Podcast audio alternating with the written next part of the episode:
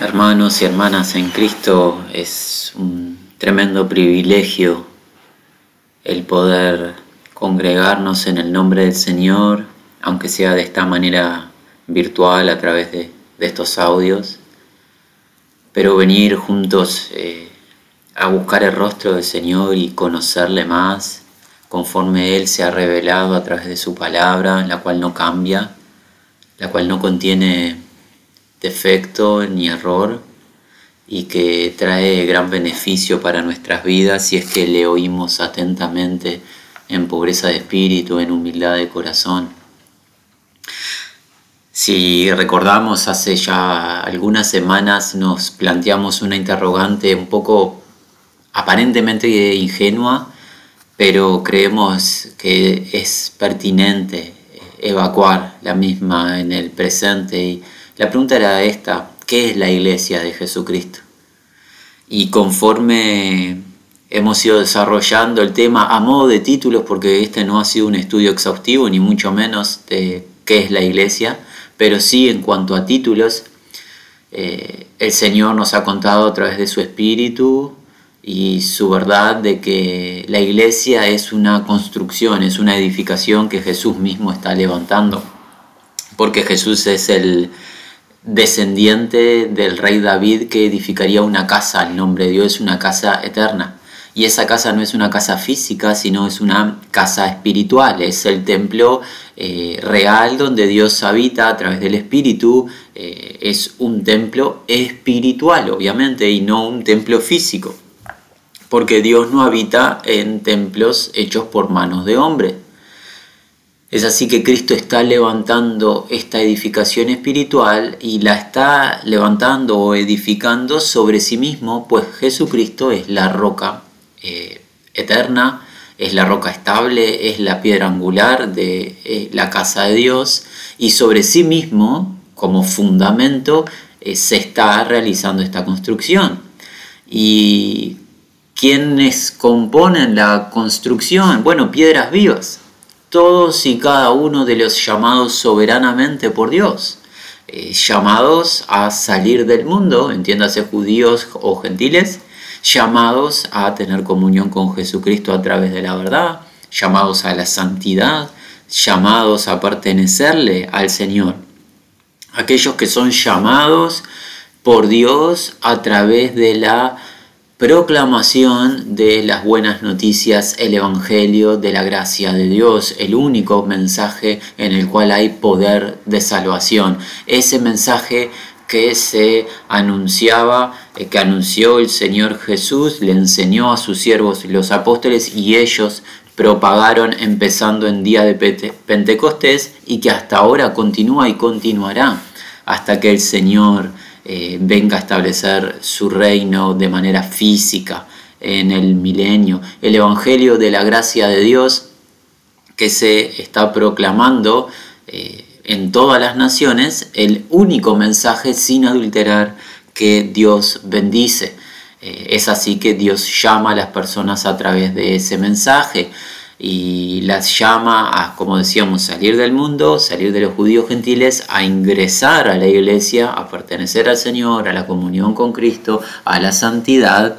Y esta edificación se estructura, como decíamos en encuentros anteriores, como nos enseñó Jesús, a través de los dos o tres como mínimo en cada localidad congregados en el nombre de Jesús, entiéndase, sujetos a la autoridad, a la voz de mando de Jesucristo.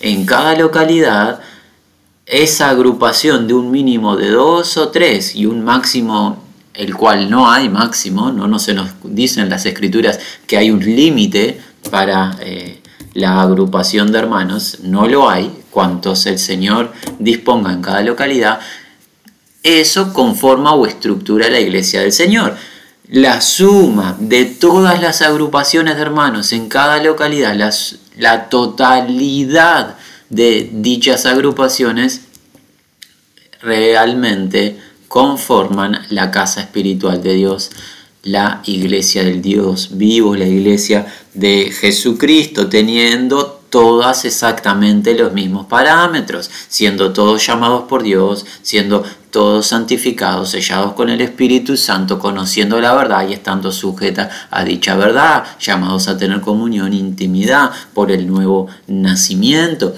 Estos son los parámetros que estuvimos viendo y nos habíamos eh, presentado la inquietud de, bueno, eh, con qué autoridad Jesús eh, declara eso como iglesia y no se apoya en instituciones humanas. Bueno, vimos que Jesús puede decir que dos o tres le representan como su iglesia en cada localidad porque Jesús es el dueño de la misma, pues ha ganado, ha comprado, ha redimido a la iglesia por el sacrificio de su propia vida. El derramar de su sangre ha hecho que él se haga acreedor de los derechos de propiedad de todos y cada uno de los redimidos.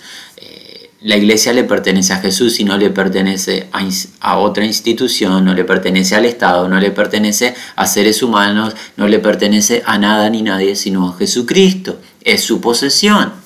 Y en el último encuentro también estuvimos viendo que eh, la iglesia es un misterio, un misterio revelado por Dios, empezando eh, con el apóstol Pablo, y Pablo luego nos cuenta en sus escritos, que la iglesia es la prometida del Señor Jesucristo. Jesucristo es el esposo, la iglesia es la prometida, aquella que se encuentra en un estado de pureza, de virginidad, aguardando la llegada del Señor para que se consumen las bodas y en esta etapa se encuentra con votos de fidelidad, o sea, no se puede ir en pos de eh, otros dioses, no se puede ir en pos de en otras cosas, sino en una confianza total al Señor, en una actitud de perseverancia, en oración, en dependencia, en obediencia a la verdad, esperando el retorno del Señor. La iglesia es un misterio, es el misterio de la esposa de Cristo y esto carga de una... Eh, responsabilidad total y una comprensión de que no solamente somos, mis hermanos, eh, un grupo de personas que nos reunimos una vez a la semana a cantar y a compartir un mensaje. Ciertamente cantamos, ciertamente hay un mensaje cada vez que nos congregamos, pero es mucho más profundo la iglesia que un simple, una simple agrupación de individuos. La iglesia es la esposa del Señor. Y preguntémonos los varones, ¿cuán... Eh, cuán eh, ocupados estamos en el cuidado y en la atención de nuestras esposas, cuánto nos interesan nuestras esposas. Cualquier varón en su sano juicio diría, eh, mi esposa, eh, Dios me la ha otorgado, me la ha dado como guía, como cabeza siervo, estoy consagrado a ella y es solamente para mí, al igual que solamente yo soy para ella y no hay participaciones de otros externos, ni mucho menos, bueno, con esa comprensión humana de lo que es un matrimonio, si es importante para un varón eh, su esposa, humanamente hablando, ¿cuánto lo es la iglesia para Jesucristo? Jesucristo es celoso de su posesión, no la comparte, no quiere que sea adulterada, maltratada, no quiere que ingresen falsas doctrinas, no quiere que ingresen falsos dioses, no quiere que ingrese nada de lo que él no haya permitido.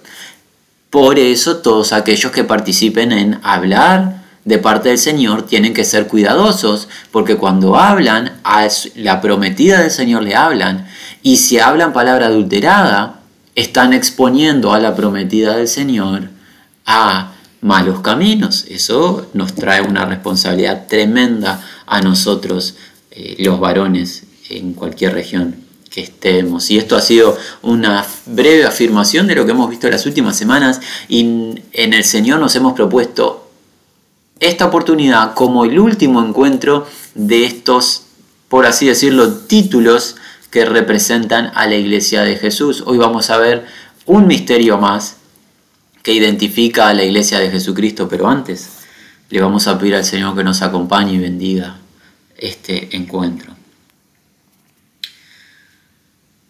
Padre Santo, Dios Creador, autor de la vida, creador de los cielos y la tierra, poderoso Dios. Tu sabiduría es incomprensible.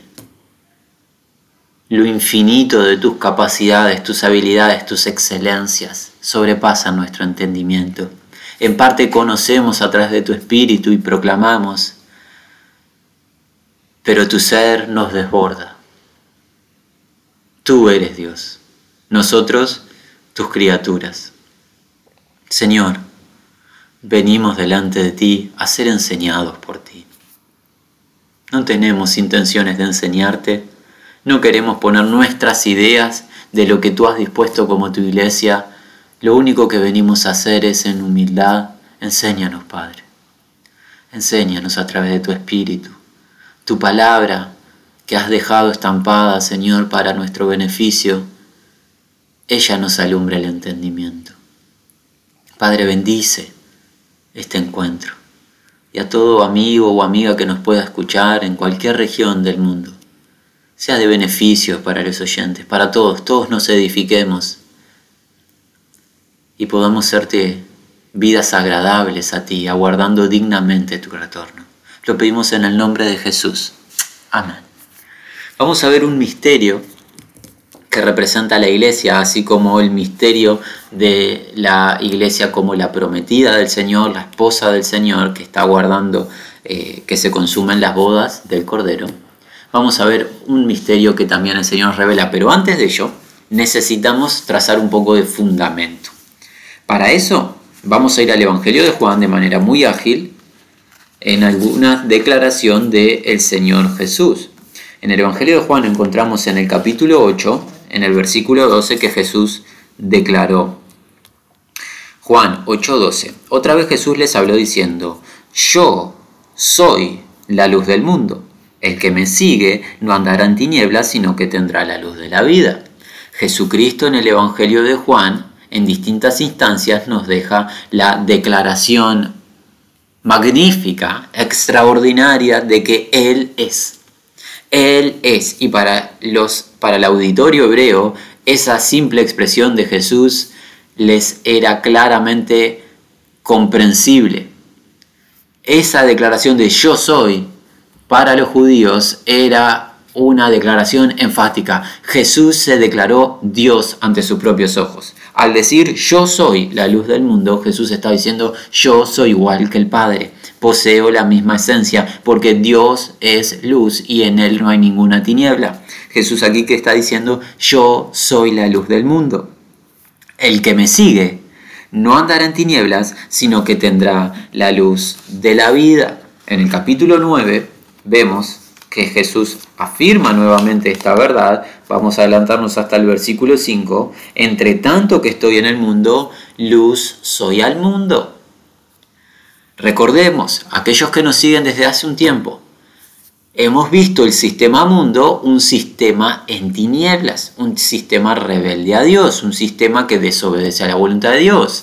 Jesús vino al mundo y que declara, yo soy la luz que alumbro al mundo. Aquel que me sigue no va a andar en tinieblas. La vida de Jesucristo alumbra al mundo. Realmente Jesús es la genuina luz, mientras que las luces que nosotros vemos en el mundo son luces artificiales. Pero la genuina luz es Jesucristo. Y aquel que ve a Jesucristo, que conoce a Jesucristo, ¿qué hace? Anda como de día. ¿Por qué? Porque tiene una luz que le ilumina el camino y puede transitar el camino de la vida. Pero en cambio, aquel que no tiene a Jesús, aquel que no conoce a Jesús, anda en tinieblas. Y aquí alguien podría decir, bueno, pero yo no ando en tinieblas porque en mi hogar tengo luces que prendo, que apago, voy, eh, me traslado de un lado al otro. Sí, claramente, pero Jesús está hablando de una realidad espiritual un ser humano que no conoce a Jesucristo está ciego espiritualmente, no comprende la realidad espiritual, no sabe a dónde va, por ende jamás va a llegar al Padre. Jesucristo es el camino al Padre, el camino de Jesucristo, quien es el mismo, se transita solamente con los ojos abiertos, los ojos espirituales. Para que esos ojos sean abiertos, ¿Qué hay que hacer? Hay que creer en Jesucristo porque es el mismo quien abre los ojos, es el mismo quien ilumina, irradia de luz para que nosotros no andemos a tientas. Los que andan a tientas tropiezan, caen y no pueden acceder a Dios. Solamente a través de Jesucristo se accede a Dios. Esta simple expresión de Jesús anula todas las religiones existentes. No existe religión que te dé acceso a Dios el Padre, mi amigo solamente Jesucristo, porque Jesucristo es la luz del mundo. Como Dios es luz, Jesús es luz, la misma esencia, y Jesús ilumina, abre los ojos. Y esto lo confirmamos aquí en el Evangelio de Juan, pero en el capítulo 12. Vayamos al capítulo 12 del Evangelio de Juan. Adelantémonos hasta el versículo 35. Jesús dice, entonces Jesús les dijo a los judíos, aún por un poco está la luz entre vosotros. Andad entre tanto que tenéis luz, para que no os sorprendan las tinieblas, porque el que anda en tinieblas no sabe a dónde va. Entre tanto que tenéis la luz, creed en la luz para que seáis hijos de luz. Aún un poco, por un poco está la luz entre vosotros. ¿De quién estaba hablando Jesús? De él mismo. Estoy un poco más y ¿qué iba a pasar? Iba a ser crucificado, muerto, sepultado, al tercer día resucitaría y luego de 40 días sería ascendido a la diestra de la majestad en las alturas. Por eso Jesús le dice, por un poquito de tiempo está la luz entre vosotros. Anden, vivan, conduzcanse, entre tanto que tenéis luz, para que no os sorprendan las tinieblas. Porque el que anda en tinieblas, mira, no sabe a dónde va. Todo ser humano que no conoce a Jesucristo no sabe hacia dónde se dirige, por más que tenga un proyecto laboral, un proyecto familiar, un proyecto de edificación de un hogar, lo que fuese. Si no ha creído en Jesucristo, no sabe a dónde va en cuanto a la eternidad y a dónde se dirige cegado su entendimiento, se dirige a un lago de fuego eterno. El único que puede evitar ese lago de fuego eterno es Jesucristo, quien alumbra nuestro entendimiento, quien nos da fe para creer en Él y ser salvos de la ira de Dios. El que anda en tinieblas no sabe a dónde va. Entre tanto que tenéis la luz, Jesucristo, creed en la luz. No puede ser más concreto Jesucristo. Crean en mí. El que cree en la luz, ¿qué pasa? Es un hijo de luz. Dado que el Padre es Dios de luz inmaculada, los que creen en Jesucristo son hijos de luz. El que no cree en Jesucristo no es hijo de luz, por más que haga muchos ritos o ceremonias. Y el que no es hijo de luz está en tinieblas y el que está en tinieblas está pronto para perecer. Así que Vemos esto y esto lo cerramos con la declaración de Juan, aquí en el Evangelio de Juan, pero en el primer capítulo. Miren lo que dice el apóstol Juan, vayamos a Juan 1. Juan dice en el versículo 4, en él estaba la vida y la vida era la luz de los hombres. La luz en las tinieblas resplandece y las tinieblas no prevalecieron contra ella. Así que concluimos que Jesucristo es la real luz es la luz que alumbra este mundo en tinieblas. El que cree en Jesucristo, sus ojos son abiertos, es quitado el velo de sus ojos pasa de andar en penumbras, no sabiendo a dónde se dirige, a poder empezar a comprender la verdad de Dios, recibe salvación en el nombre de Jesucristo, es una nueva criatura, es sellado con el Espíritu Santo y empieza a comprender la realidad espiritual. En cambio, el ser humano que no cree en Jesucristo está totalmente cegado a la realidad espiritual, no sabe hacia dónde se dirige y su fin, si no se arrepiente y cree en Jesucristo, su fin es de eterna perdición. Ahora, el punto es, la luz está pronta para ser ascendido a la diestra de la majestad. ¿Qué va a suceder en el mundo? Esa es la gran pregunta, ¿verdad? Porque si Jesucristo es la luz al mundo y va a ser ascendido y no va a estar más en este mundo, el mundo va a perecer en tinieblas, es la idea. Bueno, eh, este es el misterio que hoy vamos a tratar. ¿De qué? De que la iglesia de Jesucristo es la luz de Jesús irradiando en el mundo. Jesucristo irradia su luz al mundo a través de su iglesia. Y esto lo vamos a ver en el libro de Apocalipsis, al cual invitamos a todos a ir a él. Capítulo 1 del libro de Apocalipsis. Leemos en los versículos 12. Y me volví, 12 y 13, y me volví para ver la voz que hablaba conmigo, y vuelto vi siete candeleros de oro y en medio de los siete candeleros a uno semejante al Hijo del Hombre vestido de una ropa que llegaba hasta los pies y ceñido por el pecho con un cinto de oro. Adelántense en el versículo 20. El misterio de las estrellas que ha visto en mi diestra y de los siete candeleros de oro. Las siete estrellas son los ángeles de las siete iglesias y los siete candeleros que has visto son las siete iglesias. Nuevamente la palabra que aquí aparece en el versículo 20 es la palabra misterio, que nosotros obtenemos en, en nuestra lengua como misterio, que es una verdad que solamente se puede conocer o comprender si Dios la revela. Si Dios no interviene en revelarnos esto, permanece oculta. Juan ve a Jesucristo en medio de siete candeleros de oro. Y Jesucristo nos cuenta en el versículo 20 que esos siete candeleros representan las siete iglesias. ¿Cuáles siete iglesias? Bueno, las que se nombran en el versículo 11 en Asia Menor. Éfeso, Esmirna, Pérgamo, Teatira, Sardis, Filadelfia y la Odisea. Estas siete iglesias representan los siete candeleros. Dado que el número 7 en términos bíblicos nos habla de perfección o plenitud, nosotros creemos que Jesús está hablando que su iglesia en todas las localidades, todas las agrupaciones de hermanos con las características que hasta ahora se han visto, no falsas iglesias, sino verdaderas iglesias, todas esas iglesias son el candelero. ¿Por qué? Porque el número 7 nos habla de plenitud, entonces estas siete iglesias de Asia Menor representan la totalidad de la iglesia de Jesús. Por ende, por ende, la totalidad de la iglesia de Jesús, ¿qué es? Es el candelero de oro. ¿Sí? Eso es lo que representa esta visión. Es el candelero. Jesucristo se mueve en medio del el candelero de oro. Y aquí necesitamos refrescar una verdad que eh, está desde el antiguo pacto haciendo un ejercicio de memoria, recordamos que Dios le indicó a su siervo Moisés en el antiguo pacto que eh, levantase un tabernáculo terrenal conforme a la visión que Dios le había mostrado del tabernáculo celestial. En ese tabernáculo tenían que haber distintos elementos ceremoniales que Dios había establecido en el antiguo pacto. Uno de ellos elementos era un candelabro, un candelero con siete brazos, un brazo central y tres brazos a cada uno de sus costados.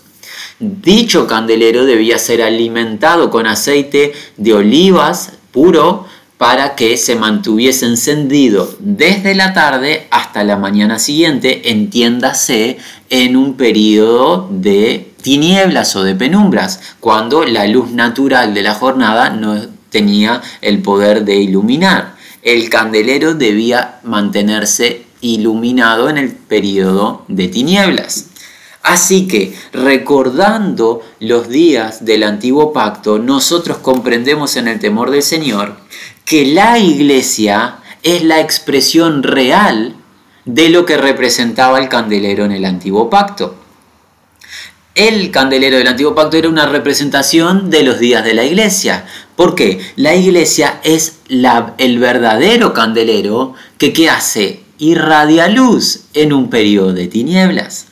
La iglesia irradia luz, la iglesia está para iluminar a través del combustible que es el aceite de Dios, representado creemos por el Espíritu Santo, por su gracia, por su presencia. Vemos que el Cordero aquí, el Hijo del Hombre, se mueve entre los candeleros, en medio de los candeleros, por ende la luz de Cristo a través de la iglesia se manifiesta en este mundo, en tinieblas. Así que vamos a afirmar un poquito lo que venimos viendo hasta ahora acerca de este misterio.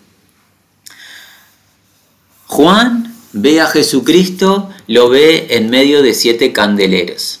Jesucristo le dice que eso es un misterio y ese candelero representa las siete iglesias. Nosotros entendemos que la, el número de siete habla de plenitud, por ende el candelero no son solo las iglesias de hace dos mil años de Asia Menor, sino que son, es la iglesia de Jesucristo en todas las regiones compuesta por todas las localidades, todas las agrupaciones de hermanos y hermanas en cada localidad. La iglesia de Jesucristo es un candelero que irradia luz, irradia luz en un periodo de tinieblas, irradia luz a través de mantenerse encendida con el combustible que es el Espíritu Santo, es la gracia de Dios, es la presencia de Dios, es Jesucristo mismo, porque la luz, como ya se ha visto, es Jesús. La luz no somos nosotros a nosotros mismos, la luz es Jesús. Jesús nos utiliza a nosotros como su medio de luz en este mundo cuando Él se encuentra eh, a la diestra de la majestad. Ahora, ¿Cómo irradiar luz? ¿Cómo somos el candelero del Señor? ¿Cómo permitimos que la luz de Jesucristo brille en el mundo? ¿Y cómo sabemos que estamos en un periodo de tinieblas o de penumbras? Son dos preguntas válidas y las vamos a responder. Comencemos por responder la segunda de las preguntas. ¿Cómo sabemos que estamos en un periodo de tinieblas o de penumbras? Porque el apóstol Pablo lo enseña en el libro de Romanos. Adelantémonos al capítulo 13 del libro de Romanos. El apóstol Pablo nos dice en el versículo 11, Romanos 13, 11, y esto conociendo el tiempo, que es que es ya hora de levantarnos del sueño, porque ahora está más cerca de nosotros nuestra salvación que cuando creímos. La noche está avanzada y se acerca el día. Desechemos pues las obras de las tinieblas y vistámonos las armas de la luz, porque sabemos que somos el candelero que ilumina en la penumbra, porque el apóstol Pablo nos dice que la noche está avanzada. Desde la ascensión de Jesucristo a los cielos comenzó lo que se conoce como los últimos tiempos hasta el retorno en gloria del Señor, el día del Señor. Nosotros estamos en el periodo de aguardar el retorno del Señor y la manifestación de su día de gloria, de recompensa a los suyos y de castigo a los que no han creído a la verdad. Estamos en un periodo de tinieblas el año favorable del Señor sigue vigente, el Señor sigue llamando a salvación a todos los redimidos, pero es un periodo de tinieblas, la noche está avanzada. Eso nos dice el apóstol Pablo. Y como la noche está avanzada, recordando lo que se vivió en el antiguo pacto, ¿qué pasaba? El candelero tenía que estar encendido desde la tarde hasta la mañana siguiente. O sea que cuando se apagaba la luz, se apagaba en un cierto expresar, la luz natural. Eso es lo que sucede en el presente. No hay luz natural que ilumine si es que la iglesia no ejerce su función de ser el candelero del Señor, emitiendo y radiando luz. Ahora la pregunta, creemos, más importante. ¿Cómo? ¿Cómo es que irradiamos la luz de Cristo en un mundo en tinieblas? Y eso es gran, eso es una pregunta válida y es una pregunta de que debemos responder en base a la verdad. Vayamos por favor al libro del profeta Isaías. Vamos a ver de dos maneras que irradiamos la luz. La primera es proclamando la verdad. Somos el candelero de Jesucristo. Jesucristo ilumina el mundo a través de su candelero, entiéndase su iglesia, este misterio revelado. ¿De qué manera? Proclamando la verdad de Jesús. En Isaías encontramos, en el libro del profeta, en el capítulo 40, mire lo que dice Dios a través de su profeta en el versículo 9. Súbete sobre un monte alto, anunciadora de Sión Levanta fuertemente tu voz, anunciadora de Jerusalén. Levántala, no temas. Di a las ciudades de Judá, ved aquí al Dios vuestro. He aquí que Jehová el Señor vendrá con poder y su brazo señoreará. He aquí que su recompensa viene con él y su paga delante de su rostro. Como pastor apacentará su rebaño, en su brazo llevará a los corderos y en su seno los llevará, pastoreará suavemente a las recién paridas anticipado por Isaías siete siglos antes de la llegada del Mesías, Dios nos muestra su voluntad de que su pueblo que haga proclame públicamente la verdad de Dios, la salvación que es en Cristo Jesús y qué más, la retribución que Él viene a pagar a cada uno conforme a sus obras. El juicio de Dios, la ira de Dios para los que no creen y la salvación que es en Cristo Jesús mediante la fe, gracia derramada no merecida. es la proclamación del Evangelio de la gracia de Dios, el mensaje que tenemos para anunciar a las naciones y ese mensaje se debe hacer de manera pública con los medios que el Señor nos otorga a cada uno en cada localidad, pero se debe hacer y de esa manera seremos luz no somos luz al mundo asociándonos con los mensajes humanos, con la ciencia humana, con la psicología, con la sociología o con cualquier doctrina humana que al ser humano le agrade. No estamos para hablar lo que el hombre quiere oír, mis hermanos. No se nos llamó a hablar lo que nosotros siquiera queremos o lo que hay en nuestro corazón, buscando ahí si en nuestro corazón hay alguna buena intención, porque engañoso es el corazón del hombre. ¿Qué se te ha llamado a hacer, hermano y hermana? ¿Qué se nos llamó a nosotros a hacer? Hablar la palabra de Dios a tiempo y fuera de tiempo y proclamarla públicamente y hacerlo de manera gratuita, agregamos, eh, en el temor del Señor. Eh, evitemos hacer mercadería de la palabra del Señor. Lo tenemos que hacer y proclamarlo públicamente. ¿Qué le dice el profeta a la anunciadora de Sión? Comprendiendo que este término Sion hace referencia al monte santo de Dios, un término del reinado de Dios. ¿Qué se le dice? Anuncia y no temas. Anuncia, súbete a un monte alto de la manera que te vean, súbete y anuncia. Levanta fuertemente tu voz, no calles, anuncia el Evangelio y no retroceda. Esa es la función de la iglesia. Somos la propagadora de la verdad de Dios. Dios propaga su mensaje a través de su pueblo. Su pueblo debe hablar verdad. Vayamos a el Nuevo Testamento, al, al libro del apóstol Pedro, a la primera carta de Pedro en el capítulo 2. Mire lo que nos dice el apóstol Pedro en el versículo 9. Mas vosotros sois linaje escogido, real sacerdocio, nación santa, pueblo adquirido por Dios. ¿Con qué propósito? Para que anunciéis, proclaméis las virtudes de aquel que os llamó de las tinieblas a su luz admirable. La función de la anunciadora de Sión, la función del pueblo de Dios, la función de la iglesia de Jesucristo, ¿qué es? Proclamar las excelencias del Dios vivo. Y esas excelencias, haciendo énfasis en qué? En cómo nos trasladó de las tinieblas, estábamos ciegos espirituales, a su luz admirable.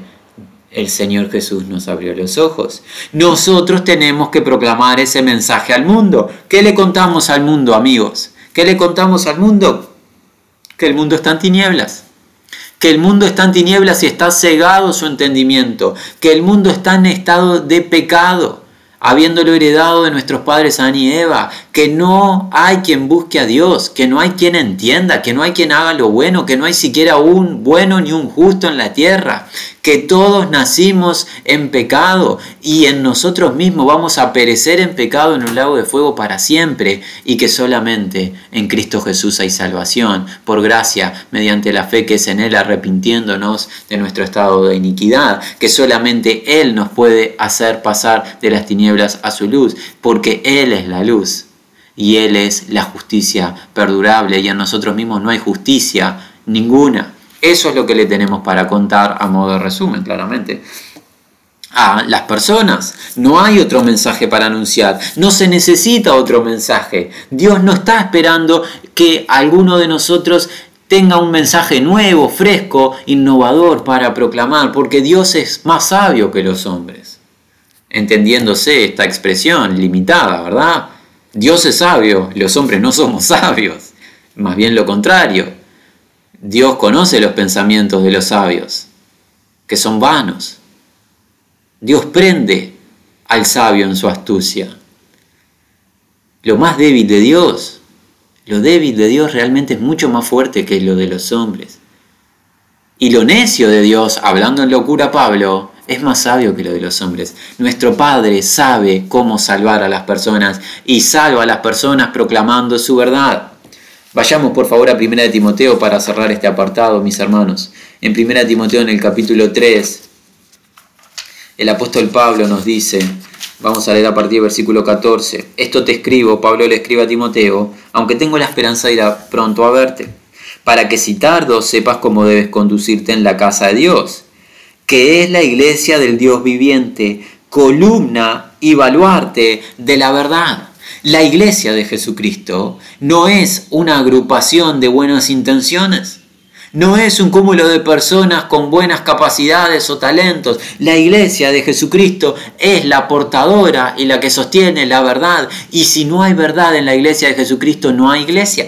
Es sencillo, no debemos marearnos. Si no hay verdad proclamada, si hay un mensaje adulterado, si hay un mensaje humano, si no es el mensaje que Dios habló, no es iglesia, es una agrupación de personas que tienen, en el mejor de los casos, buenas intenciones, pero no es la iglesia de Dios. La iglesia de Dios es columna y baluarte de la verdad. Así que mis hermanos, afirmemos esto. ¿Cómo ser la luz que irradia Jesucristo en el mundo a través de nosotros? ¿Cómo somos esa luz? ¿Cómo somos el candelero encendido que no se apaga? Lo somos proclamando la verdad, lo que Dios dice, no lo que el hombre quiere escuchar. Al hombre le contamos que se va a perder sin Jesucristo, que sin Jesucristo no hay nada bueno en él y que solamente en Jesucristo será salvo por gracia, no por merecimiento, y que en esa salvación el ser humano no participa, no se lleva ni un ápice de la gloria de Dios, pues la salvación le pertenece a Dios únicamente. ¿Y cómo más somos luz al mundo? ¿Cómo Jesús irradia luz a través de nosotros? Vimos la primera instancia proclamando la verdad. Segunda instancia, viviendo dicha verdad. Mis hermanos, saber anunciar tener gracia o algún tipo de capacidad para expresar palabras. Eh, leer muchos versículos bíblicos sin vivencia anula la eficacia de la proclamación.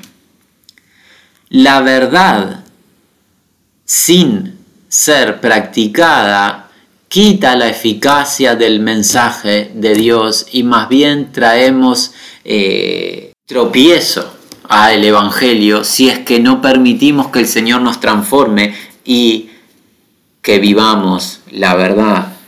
Vayamos al Evangelio de Mateo, al capítulo 5. Para algunos de ustedes quizás es un eh, capítulo conocido, es lo que comprende parte del Sermón del Monte, el Sermón de la Montaña, nosotros creemos que es una pieza clave en el reino de Dios, el Sermón del Monte, la legislación del reino de los cielos, cómo debemos conducirnos aquellos que nos declaramos integrantes del reino de los cielos por haber nacido del Espíritu Santo, por haber renacido de simiente incorruptible.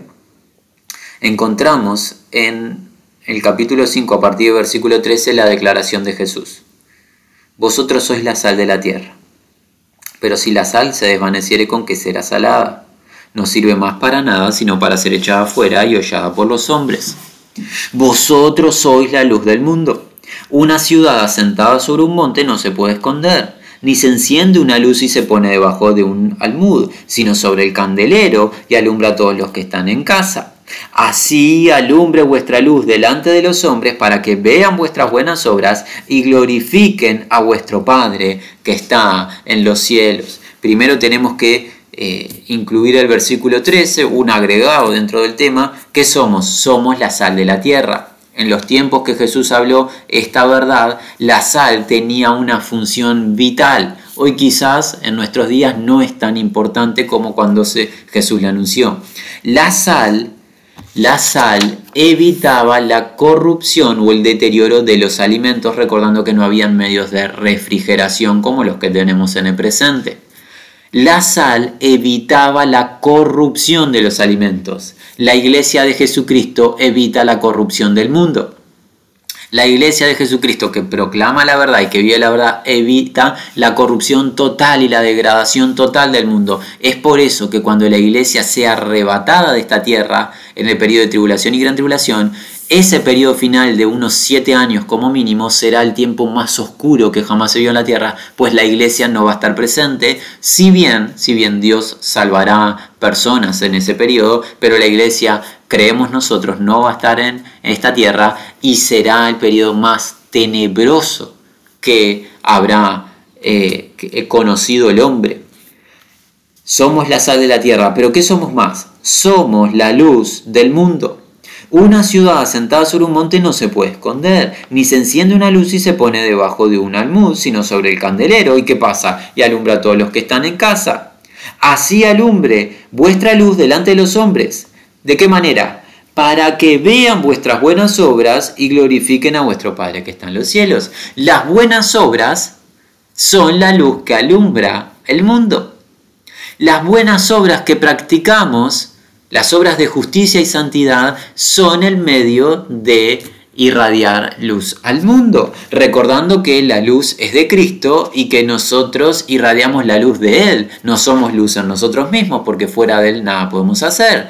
Recordando además que, que las obras no son buenas intenciones, no son eh, tareas para eh, serle simpático a las personas, no son innovaciones nuestras. Las obras que tenemos para practicar, hermanos, ¿saben qué? Fueron preparadas de antemano. Pablo, el apóstol del Señor, lo enseña. En Efesios en el capítulo 2, leemos en el versículo 10. El apóstol Pablo dice, porque somos hechura suya, creados en Cristo Jesús. ¿Con qué propósito? Para buenas obras las cuales Dios preparó de antemano para que anduviésemos en ella. Las buenas obras, que serán la manera de, perdón, irradiar luz al mundo, no son obras inventadas por nosotros. Son las obras que Dios preparó de antemano para que anduviésemos en ellas. Es la vida que tenemos en Cristo Jesús para vivir cada día en obediencia a su consejo. Es la práctica de la verdad. No son inventos. No son innovaciones humanas no es la, intención de ser simpático al ser humano en tinieblas. No se trata de eso. Jesús no le fue simpático a las personas. Jesús amó a todo individuo, proclamando la verdad, obedeciendo al Padre. Y la imitación de nuestra parte de Jesús traerá luz. Proclamar la verdad, obedecer la verdad. Proclamar la verdad, obedecer la verdad. Queremos, por favor, ir al capítulo 5 de este mismo libro de Efesios y vamos a dar lectura a algunos versículos. Aclaramos todo lo que estamos viendo de manera tan ágil, porque no tenemos el tiempo de cubrirlo versículo a versículo profundamente, alentamos a que se trabaje con sensibilidad y sinceridad delante de Dios, se trabaje en responsabilidad. Cada hermano, cada hermana eh, cada agrupación de hermanos en la región que se encuentre, trabajen estos pasajes, trabajemos estos pasajes profundamente. Hay mucha verdad en esto que vamos a leer, nosotros solamente lo podemos leer porque no tenemos el tiempo de profundizar. Efesios 5. Sed pues imitadores de Dios como hijos amados, y andad en amor como también Cristo nos amó y se entregó a sí mismo como por nosotros ofrenda y sacrificio a Dios en olor fragante. Y ahora vamos a empezar a entender cómo obrar para que los hombres vean la luz y glorifiquen a Dios. ¿Sí? ¿Cómo se llevan adelante esas obras que Dios preparó de antemano? ¿Qué tipo de obras? ¿Sí? Miren, no tenemos que ponernos a innovar. El apóstol Pablo nos va a decir cómo son esas obras. Aquí se encuentran, Efesios 5. Miren, hermanos, a partir del 3. Pero fornicación, toda inmundicia o avaricia ni aun se nombre entre vosotros como conviene a santos, ni palabras deshonestas, ni necedades, ni truanerías que no convienen, sino antes bien acciones de gracias. Porque sabéis esto, que ningún fornicario o inmundo o avaro que es idólatra tiene herencia en el reino de Cristo y de Dios. Nadie os engañe con palabras vanas, porque por estas cosas viene la ira de Dios sobre los hijos de desobediencia. No seáis, pues, partícipe con ellos porque en otro tiempo erais tinieblas, mas ahora que sos luz en el Señor, andad como hijos de luz. Es absolutamente explícito lo que Pablo está enseñando. ¿Cómo andamos en luz? ¿Cómo irradiamos luz? ¿Cómo practicamos la verdad? ¿Cómo llevamos adelante esas obras? Lo hacemos desechando la malicia, los deseos carnales, la concupiscencia, el pecado.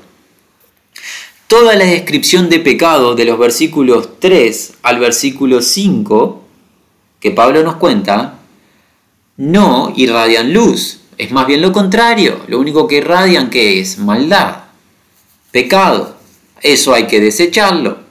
No podemos obrar luz, no podemos hacer obras dignas que traigan gloria a Dios si practicamos el pecado, el pecado de ser desechado. ¿Por qué? Porque antes éramos tinieblas, pero ahora somos luz en el Señor.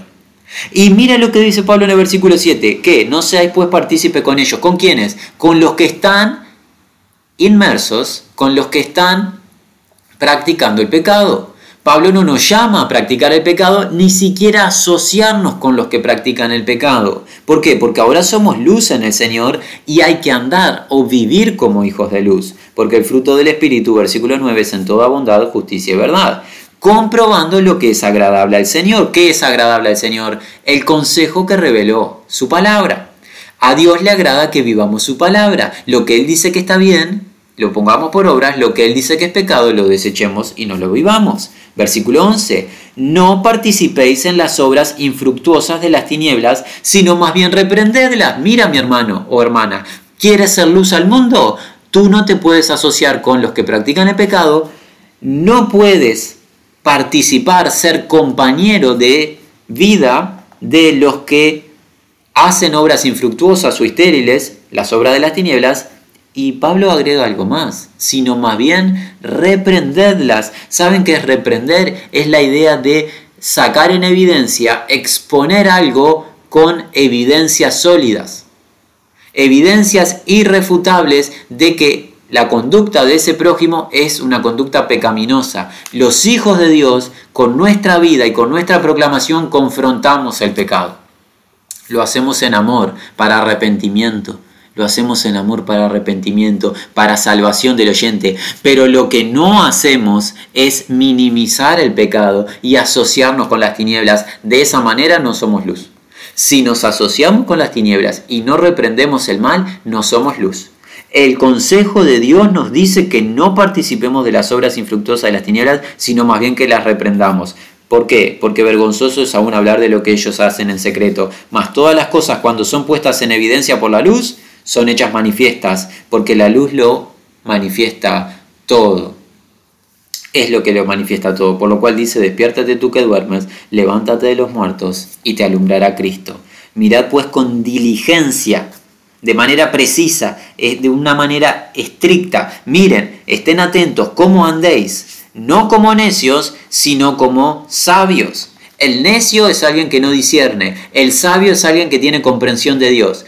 ¿Quién es el necio? El que anda en tinieblas y se asocia con las tinieblas. ¿Quién es el sabio? El que anda como hijo de luz, practicando la justicia y santidad de la verdad.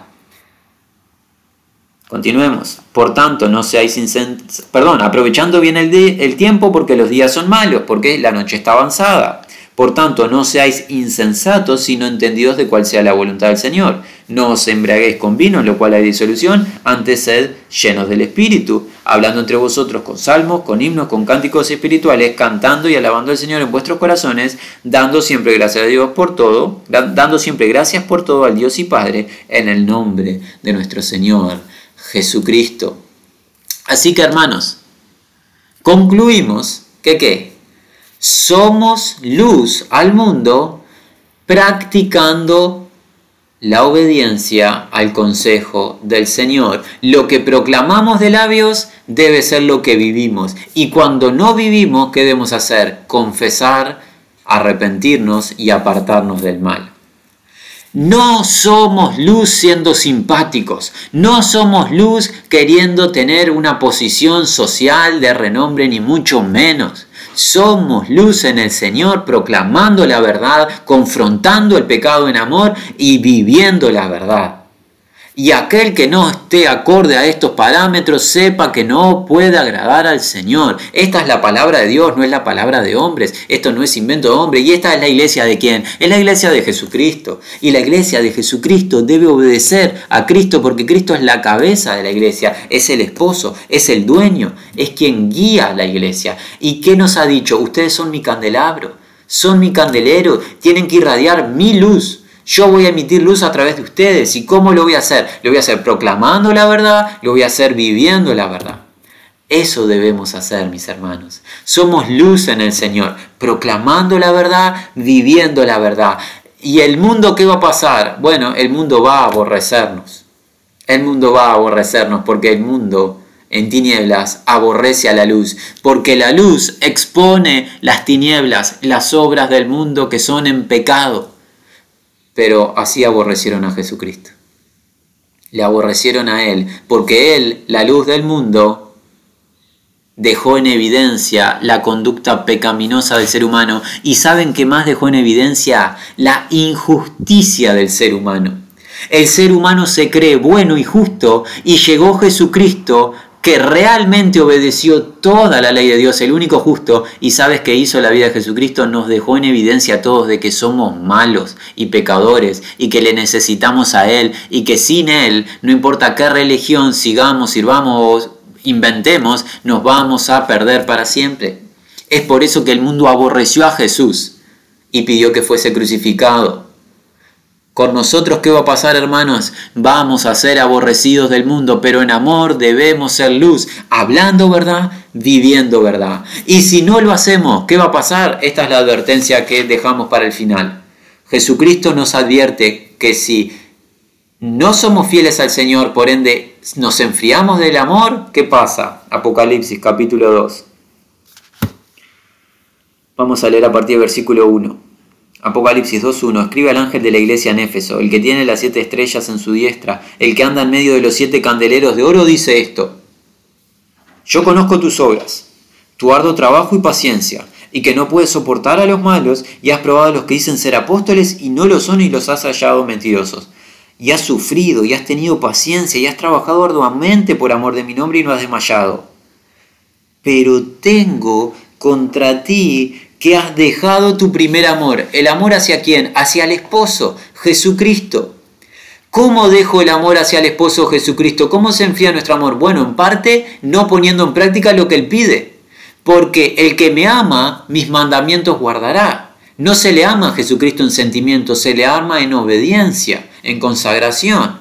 Entonces, se enfría nuestro amor si dejamos de obedecerle, si dejamos de estar sujetos a Él. Entonces, la advertencia es, has dejado tu primer amor, por ende has dejado de amarme a mí, es lo que está diciendo Jesús.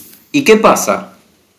5. Recuerda por tanto de dónde has caído y arrepiéntete y haz las primeras obras, pues si no, vendré pronto a ti y quitaré tu candelero de su lugar si no tuvieres arrepentido. Hermano, hermana, tú que estás quizás pensando, bueno, esto de ser luz, ah, no sé si quiero que la gente me tenga, eh, me escuche hablar la verdad, la verdad corta la carne, confronta, yo quiero estar bien con todos y quiero ser simpático. Bueno, me parece que no tanto, hermano, hermana. Esta es la advertencia de Jesús. Que si no le obedecemos, no le amamos. Si no le amamos, nos va a quitar el candelero. Si nos quita el candelero, no servimos más para nada. Por ende, escuchemos la voz del esposo. El esposo a través de su espíritu está hablando a las iglesias y en este último tiempo nos está hablando diciéndonos que tenemos que ser sal y luz y que lo somos proclamando la verdad y lo somos viviendo la verdad que proclamamos. Es tiempo de que el juicio del Señor comience por su casa y si comienza por la casa de Dios, ¿dónde van a quedar los que no creen? Permitamos que el Señor nos aperciba. Hermanos, por la gracia y misericordia de Dios hemos cubierto a modo de títulos, simplemente a modo de títulos, cada uno profundice en su congregación. ¿Qué es la iglesia de Jesucristo? Y vamos a empezar con lo que no es. La iglesia de Jesucristo no es una organización. La iglesia de Jesucristo no es una institución humana. No es un grupo de seres eh, capaces o talentosos o virtuosos, no es un grupo añejo con grandes tradiciones y mandamientos de hombres, no es un grupo eh, asociado estatalmente, sujeto a eh, las órdenes y mandamientos del Estado para ritos y ceremonias eh, eclesiásticas guiadas por el ser humano. La iglesia de Jesucristo es una edificación espiritual es la edificación que Jesús está haciendo sobre sí mismo. Sobre sí mismo está edificando la casa de Dios. Él es el fundamento y dicha casa la componen piedras vivas.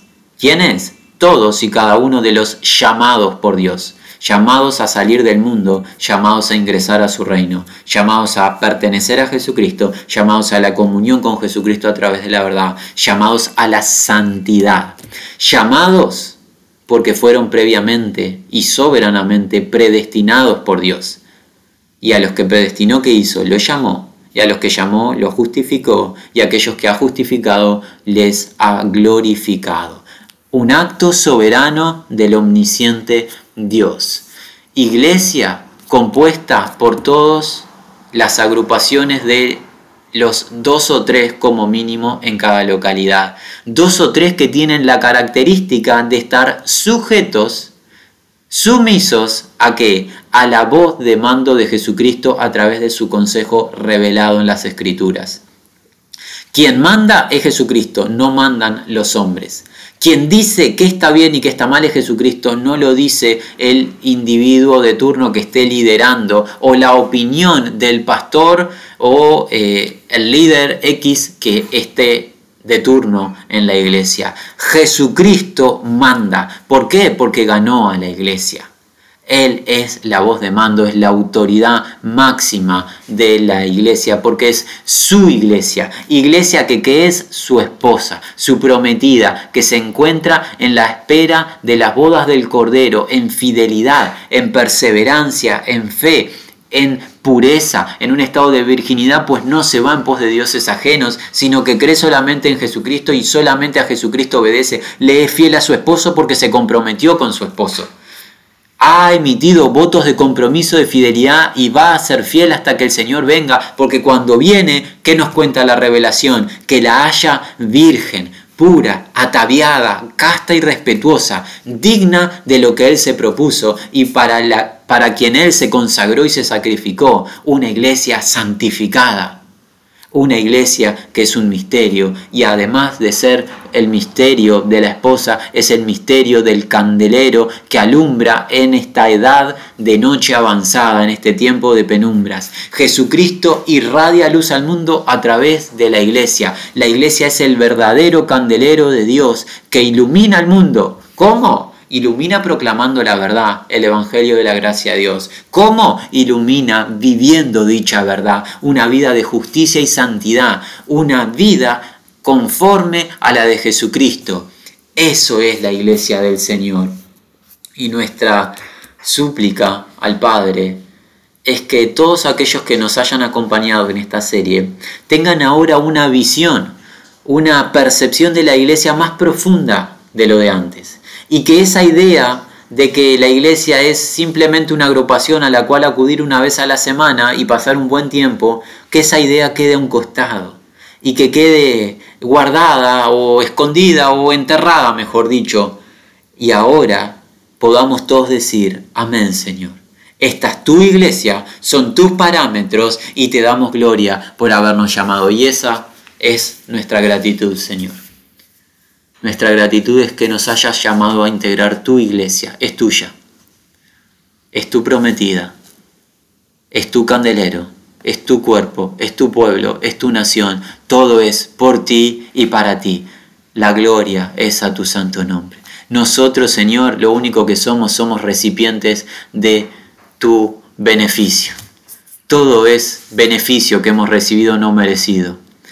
Gracia abundante. Estábamos perdidos, estábamos en tinieblas, éramos déspotas, rebeldes, insensatos, estamos inmersos en el mundo y te agradó salvarnos a través de la fe que es en Cristo Jesús, fe que tú mismo nos obsequiaste, persuadiéndonos de nuestro estado de malicia y miseria.